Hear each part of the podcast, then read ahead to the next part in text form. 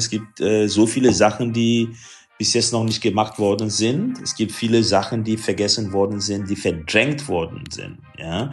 Und äh, wir haben äh, nicht nur die Aufgabe, sondern die Verantwortung, ähm, an diesen Positionen zu arbeiten.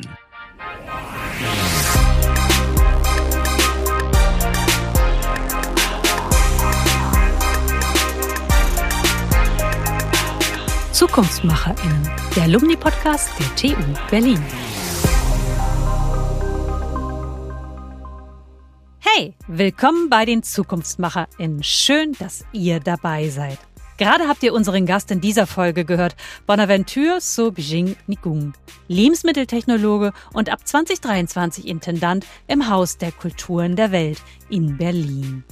Aber bevor wir loslegen, kurz ein paar Worte zu diesem Podcast für alle, die uns vielleicht zum ersten Mal hören. Zukunftsmacherin ist der Alumni-Podcast der Technischen Universität Berlin. Wie der Name schon verrät, geht es in dieser Podcast-Reihe um die Zukunft, genauer um die, die sie machen. Um die Alumni der TU Berlin. In jeder Folge stellen wir euch einen oder eine von ihnen vor. 35.000 Mitglieder hat das Alumni-Netzwerk aus 139 Ländern. Menschen mit den unterschiedlichsten Talenten, Ideen und kulturellen Backgrounds, die sich bis heute mit der TU Berlin verbunden fühlen.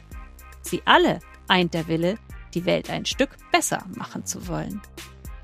Ich bin Regine Marxen, Journalistin, Podcasterin und Host dieser Reihe. Ich möchte wissen, was genau unsere Gäste in ihrem Beruf motiviert und wie sie dorthin gekommen sind, wo sie heute stehen.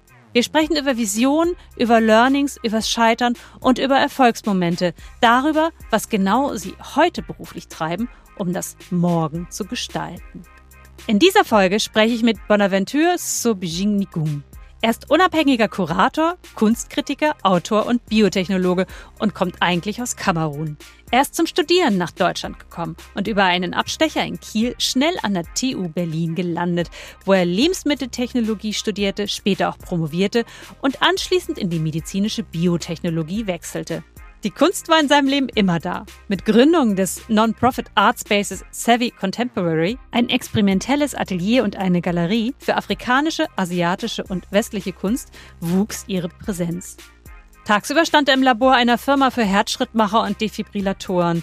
Nach Dienstschluss begann für ihn der zweite Arbeitstag in der Kunst. Heute ist er eine Größe im internationalen Kunstbetrieb. Ab Januar 2023 übernimmt er die Funktion des Intendanten im Haus der Kulturen der Welt in Berlin. Viel los in seinem Leben. Ich frage ihn, Bonaventure, woran arbeitest du jetzt gerade genau? Ich arbeite immer mehrspurig.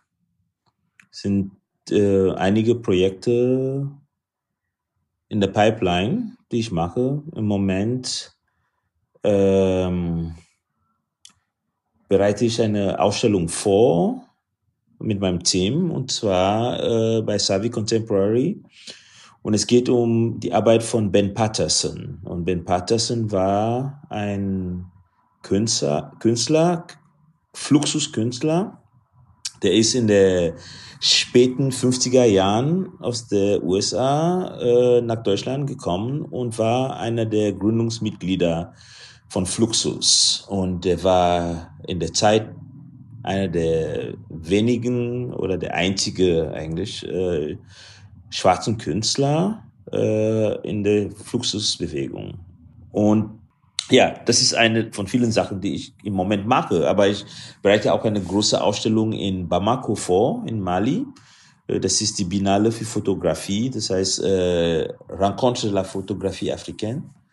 Und äh, das findet alle zwei Jahre statt und sollte letztes Jahr stattfinden, aber es gab ein politisches Problem in Mali und es könnte nicht äh, stattfinden und deshalb wollen wir das dieses Jahr machen und, und wir arbeiten daran. Das sind ungefähr 75 Künstlerinnen aus aller Welt, die da gezeigt werden.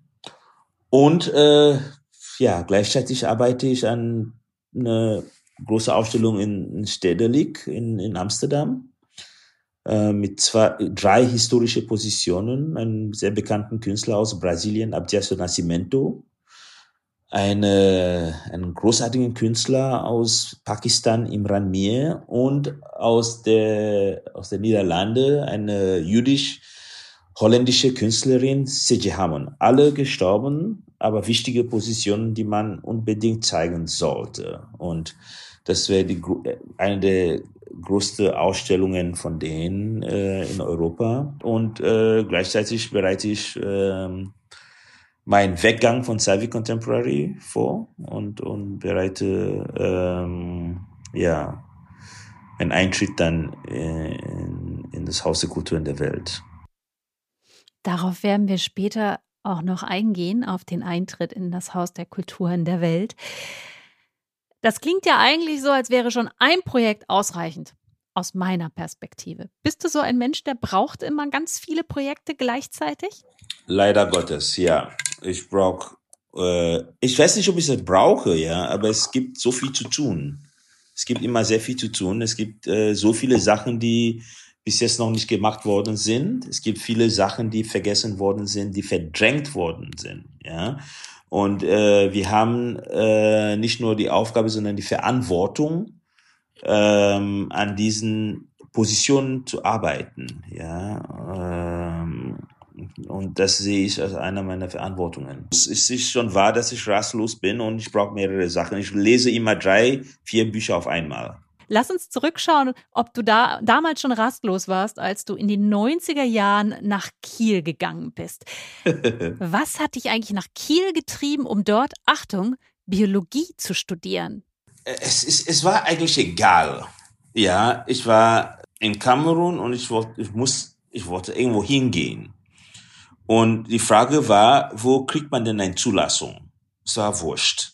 Ja, und ich hatte zufälligerweise Freunde, die in Kiel studiert haben, die äh, mir geholfen, die mir geholfen haben, einen äh, Studienplatz da zu bekommen. Man braucht einen Studienplatz, um ein Visum zu bekommen, ja. Und dann habe ich einen, einen, einen Studienplatz in Biologie da bekommen. Aber wenn man nach Deutschland kommt, dann muss man erstmal einen, einen äh, Sprachkurs machen, ja. Und das heißt, die Zulassung ist eigentlich pro forma. Äh, und dann bin ich äh, da gewesen und dachte, ja, spannend, aber es, es, es war noch kleiner als meine Heimatstadt. Ja, und deshalb äh, dachte ich, ich, ich, ich ziehe nach Berlin. Du hast dort Lebensmitteltechnologie studiert. Es gibt unterschiedliche Gründe. Erstens, ähm, ich kann mich sehr gut daran erinnern, dass äh, als ich ein bisschen jünger war, als ich ein Teenager war, dachte ich, dass es es gibt so viel zu tun, ja, und es gibt sehr viel Lebensmittel, was so schnell verdorben geht, äh, vor allem in, in, wenn man in, in einem tropischen Gegend lebt, ja, und die Frage war, wie stoppt man das? Wie kann man das konservieren? Äh, und dann, ich weiß nicht, mit wem ich gesprochen habe, dann meinte die Person, dann solltest du Lebensmitteltechnologie studieren. Und ich fand das gut. Ja, und es gibt ja auch, bei uns, als ich dann auch äh, ein bisschen älter geworden bin, es gibt bei uns ein, ein, ein, ein Wein, das heißt Palm Wine, Palmenwein. Es gibt ein sehr schnelles Fermentationsverfahren. Ja, es wird sehr schnell von Wein zu Essig. Und die Frage war, wie könnte man das denn auch stoppen? Äh, Sachen, die, die man so als Teenager sich überlegt. Und dann dachte ich, ja, dann studierst du das halt. Und dann äh, habe ich dann angefangen zu studieren und äh, bin dann mehr und mehr in die Richtung Lebensmittelbiotechnologie gegangen. Und ja, und der Rest ist Geschichte. Erinnerst du dich an deine ersten Tage auf dem Campus der TU Berlin? Sehr gut, sehr gut. Ich kann mich sehr gut an, mein, an meinen ersten Tagen erinnern. Sehr gut. Und zwar ich bin da hingekommen. Erstens, äh, keine Ahnung, nach dem Deutschkurs musste ich mal einen Weg finden, mein Studium zu finanzieren. Das heißt, ich habe ein, ein halbes Jahr, ein Semester frei genommen, um ähm, auf dem Bau zu arbeiten, ja, um Geld zu sammeln, um äh, dann studieren, zumindest mit dem Studium anfangen zu können. Äh, und ich kann mich sehr gut daran erinnern, am ersten Tag bin ich da reingekommen und es hieß, wir sollten, es war Chemie, in der TU, äh, äh, Chemiegebäude. Und dann hieß es, äh, wir sollten Gruppen machen. Und der Dozent, äh, die Gruppe, die, die keine Ahnung, die waren keine Dozenten wirklich, die waren so so studentische Hilfskräfte oder so, keine Ahnung, sowas ähnliches, aber die haben uns betreut. Und die meinten, ja, äh, mach mal Gruppen und äh, seht zu, dass, ähm, dass es eine, dass die Gruppen gemischt sind. Und plötzlich stand ich da und die Gruppen waren schon alle gemacht.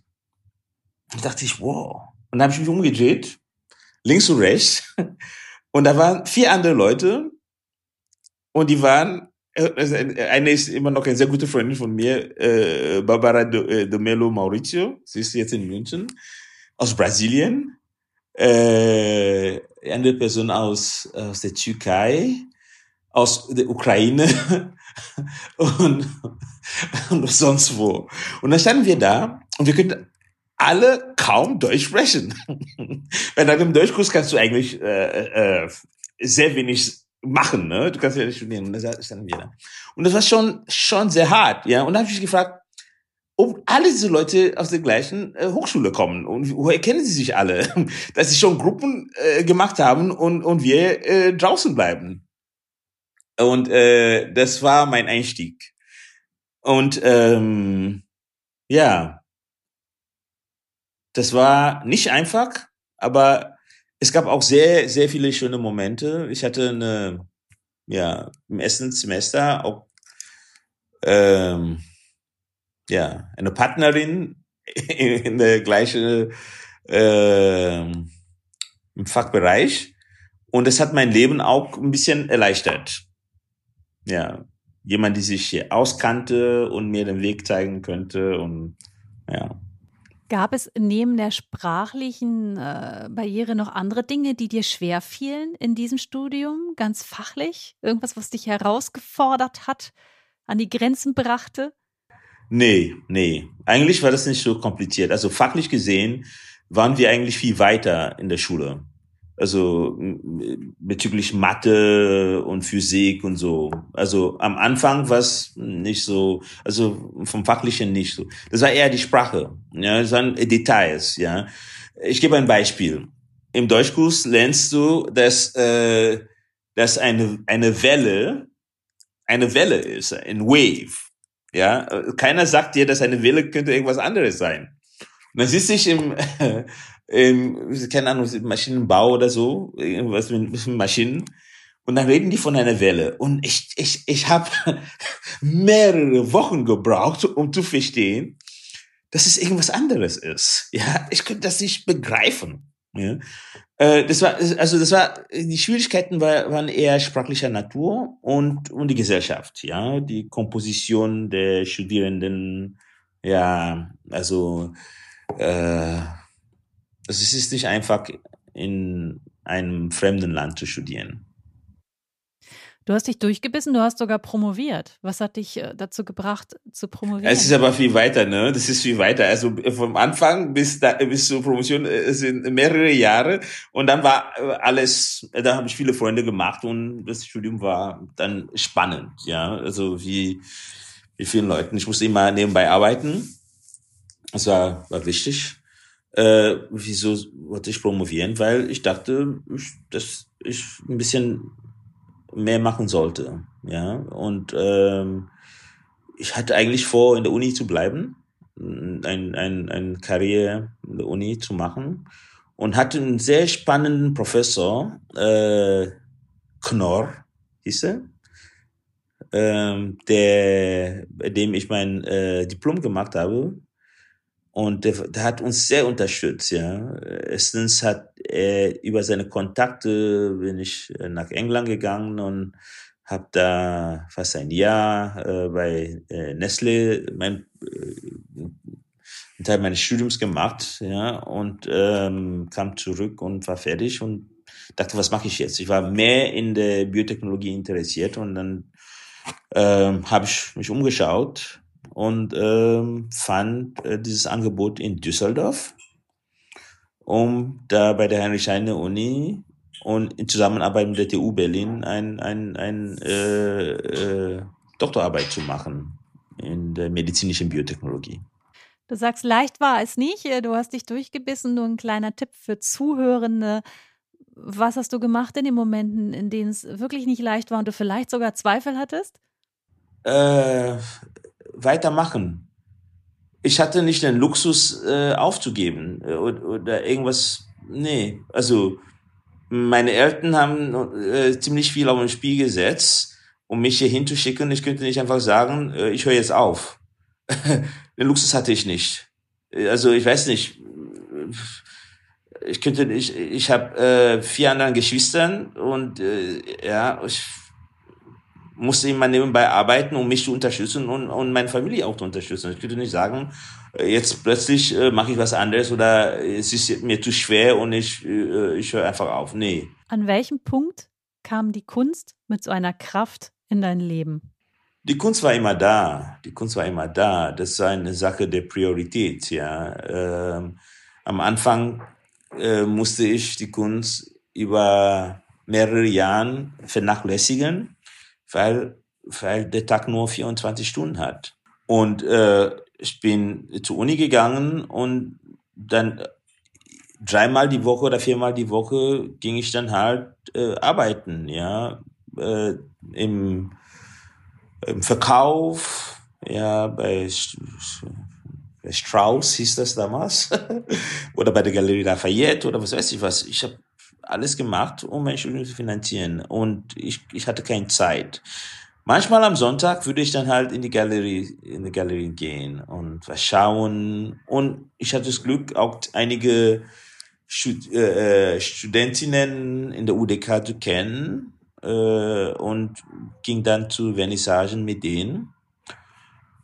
Und ähm, ab 2004, also als ich mit der Doktorarbeit angefangen habe, äh, dachte ich mir, ich muss mir mehr Zeit dafür einräumen, ja. Aber es war auch, weil ich bin in eine Arbeitsgruppe reingekommen, das ziemlich cool war. Die haben sehr hart gearbeitet äh, bei Prof Professor Markus Müschen und äh, mein Betreuer da, äh, war äh, äh, Niklas und die waren alle künstlerisch drauf die haben in Köln ge ge gelebt, die fanden Köln alle super. Und, äh, und ich war in Düsseldorf. Und äh, jedes Wochenende würde ich zu denen gehen und dann würden wir, äh, keine Ahnung. Und die, die waren alle am Malen und was weiß ich was, ja. Und da habe ich angefangen, dann auch Ausstellungen dort zu machen. Und äh, ja, und dann gab es kein Zurück mehr. Du hast in einem Interview gesagt, tagsüber standest du äh, später in einem Labor, in einer Firma für Herzschrittmacher und Defib Defibrillatoren ja. und nach Dienstschluss ja. begann dann der zweite Arbeitstag in der Kunst, in einem Raum, den du selber geschaffen hast. Erzähl uns was über das Savvy Contemporary. Ja, ich, ich, ich bin, wir sind äh, 2007 zurück nach Berlin gekommen und da äh, habe ich einen Postdoc bei Professor Knorr wieder in der TU bekommen und äh, und ich habe mehr und mehr Ausstellungen gemacht in Berlin, ja, in kleinen Räumen und so und habe dann schnell festgestellt, dass es ziemlich viel Stress ist, ja, immer Menschen überzeugen zu müssen, dass das, was ich tue, wichtig ist. Ja, und, und äh, die haben es nicht verstanden oder nicht verstehen wollen. Äh, die, die haben, es, es gab ziemlich viel Zweifel. Berlin ist eine, eine plurikulturelle Stadt, aber trotzdem eine sehr westliche Stadt, sehr westlich orientiert, sehr an Amerika orientiert. Das heißt, äh, alles, was sonst wo kommt, ist eher an, äh, in der Peripherie. Und das wollte ich nicht. Dann dachte ich äh, irgendwann, dass äh, ich unbedingt einen Kunstraum gründen sollte. 2007 oder 2008 habe ich den ersten Versuch gemacht, das hat nicht geklappt. Und äh, es hieß sogar, sehr, sehr spannend, Sollbruchstelle hieß das. Und es hat nicht geklappt. Und ähm, dann 2009 habe ich nochmal versucht, es gab unterschiedliche Gründe, ich glaube, äh, das sprengt diesen Rahmen, ähm, habe ich nochmal versucht und äh, Savi Contemporary gegründet. Und äh, dann habe ich gemerkt, dass die Leute Interesse daran haben. ja. Ähm, und Savi Contemporary war ein, ist immer noch ein Ort, wo wir Kunst und Diskurs präsentieren können, wo wir sehr viel Performatives machen können äh, wo wir uns nicht rechtfertigen müssen, wieso wir äh, äh, unterschiedliche philosophische Ansätze, nicht westliche Perspektiven präsentieren. Ähm, ein Ort, wo wir zusammenkommen, zusammen essen, zusammen tanzen, zusammen äh, Kunst machen und Kunst präsentieren. Wir haben in einem kleinen Raum angefangen. Ich habe in den ersten Jahren die Miete bezahlt ähm, oder wir haben Geld organisiert, um die Miete zu zahlen, selber aus äh, eigenen Taschen äh, da investiert und Künstlerinnen aus unterschiedlichen Teilen der Welt nach Berlin eingeladen und äh, weil das notwendig war. Wie hast du denn deine zwei Leben miteinander verbinden können? Es wäre schön, wenn es zwei Leben gewesen wären. Ja, aber es gibt ja kein zwei Leben. Wir haben ja nur ein Leben. Ja, das ist ein Konstrukt, ja. Das ist, das ist, das ist ja auch ja, so ein, so ein Nachlass der Industrialisierung, ja, dass wir denken, dass es, äh, dass es unterschiedliche Sachen sind, ja. Wir wissen alle, dass die, die sogenannten Renaissance-Menschen in, in Europa, äh, äh ja, äh, immer das Künstlerische und das, äh, das Naturwissenschaftliche gemacht haben. Ja? Ähm, und wieso sollte ich das nicht machen können? Für mich waren das keine zwei unterschiedliche Leben. Von dem, was du gelernt hast in deinem Studium, gibt es etwas, was dir noch heute in deiner jetzigen Tätigkeit hilft? Ja, alles, was ich in meinem Studium gelernt habe, hilft mir jetzt. Die Tatsache, dass ich äh, das naturwissenschaftliche äh, und Ingenieurwissenschaften äh, studiert habe und sehr viel auch über Kunst und Kultur und kritisches Denken gelernt habe, äh, hilft mir sehr, äh, um, um unterschiedliche Positionen, künstlerische Positionen, aber auch Menschen zu verstehen. Ja. Ich habe sehr viel Interesse an, an Technologien. Aber ich sage das so in der, in, der, in der Mehrzahl, weil ich habe sehr viel Interesse an Technologien, die nicht, auch nicht als solches gesehen werden. Ja, nicht nur Maschinen, sondern also Techne, Praxis. Und äh, ich reise sehr viel und äh, sehe, dass es in alle Gesellschaften der Welt gibt es unterschiedliche Technologien, ja, wie Menschen zurecht, sich zurecht in der Welt finden. Das ist etwas, was mich sehr interessiert. Und das, ich glaube, es hat auch etwas mit meinem Studium zu tun. Ja. Aber das Studium fängt ja auch nicht in der Uni an. Ne? Also, wir machen dieses Jahr ein Projekt äh, zu Walter Rodney zum Beispiel. Walter Rodney war ein ein Historiker und Aktivist, der war Professor äh, in der 60er, 70er Jahren, der ist Anfang der 80er Jahren umgebracht worden. Und Walter Rodney hat ein Buch 72 geschrieben, es hieß How Europe Underdeveloped Africa. Und mein Vater hat mir dieses Buch äh, gegeben, als ich 14 Jahre alt war. Und das war, das ist für mich Studium.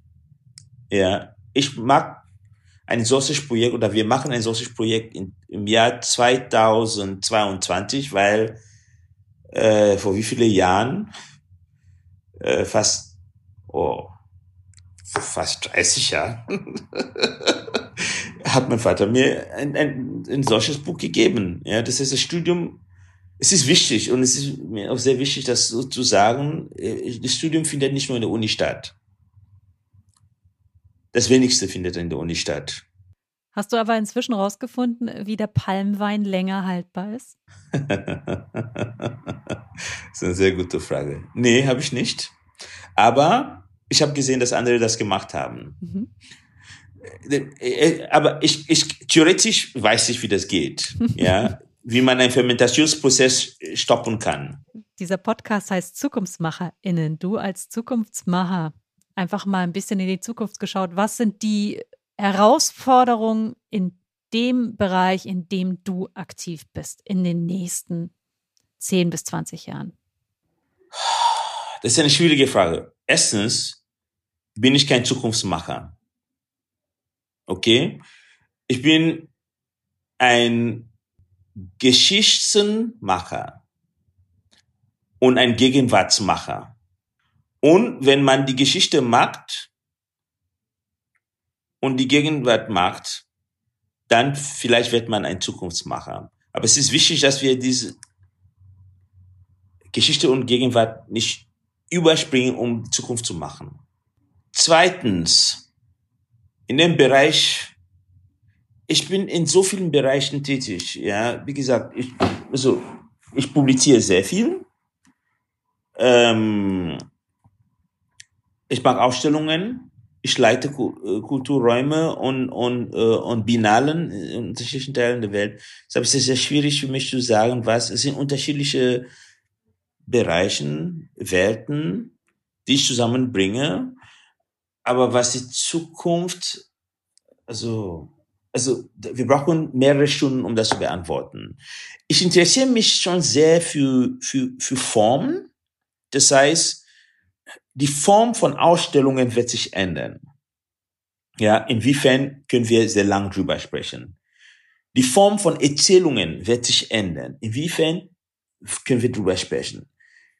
Vielleicht wird sich auch nicht ändern, aber für, ich sehe, dass es sich bei mir ändert, ja. Ich lese mehr und mehr Sachen, die von einem, von einem Ich-Perspektive erzählt werden, ja. Also Sachen, die Menschen erfahren haben das Haus der Kultur in der Welt ist eine der größten Institutionen in Europa.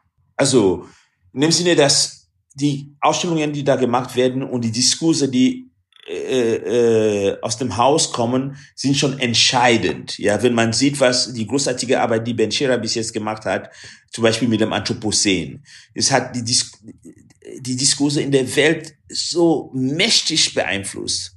Ja, das, heißt, ich, ich, ich erkenne schon die, An die Verantwortung und gehe mit sehr viel Demut äh, ins Haus. Aber ich bin fest davon überzeugt, dass ich ein Team zusammensetzen werde, ähm, die, die, die das Vermögen haben, die Kapazität haben, die Welt anders zu sehen und die Welt anders darzustellen. Ja. Äh, und die Frage ist, durch welche, wir sehen die Welt immer durch irgendeine Brille, durch irgendein Prisma. Aber die Frage ist, welche Prisma werden wir benutzen? Und das, das interessiert mich, ja. Und, und wenn wir das gemacht haben, wie präsentieren wir das denn? Die Form, ja ästhetische Form und, und, ja. Und, und, und ich glaube, dass, äh, was ich mit dem Ich-Perspektiv meinte, ist es, das Erlebte. Das heißt, das Performative wird eine große Rolle spielen, meiner Meinung nach, ja. Also nicht nur Leute, die da sitzen und äh, wie Hegel, der in einem Dorf sitzt und, und schreibt, dass es, Afrika hat noch nie eine Geschichte gehabt ohne jemals da gewesen zu sein. Ähm, wir, wir, sollten mehr von unseren Erfahrungen, von, von, von dem, das Erfahrene wird eine wichtige Rolle spielen. Das ist das Gelebte.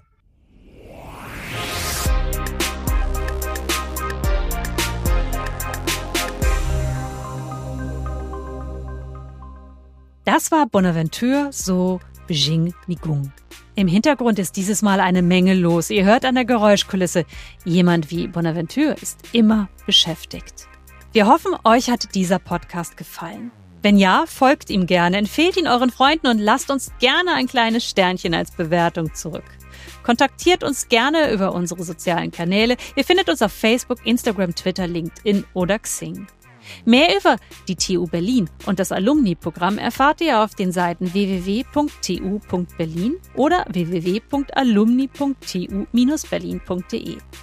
Zum Schluss möchten wir uns bei der Senatsverwaltung für Wirtschaft, Energie und Betriebe in Berlin für ihre Unterstützung bei der Umsetzung dieses Podcasts bedanken. Und bei euch fürs Zuhören. Für heute sage ich Tschüss, bleibt gesund und wir hören uns.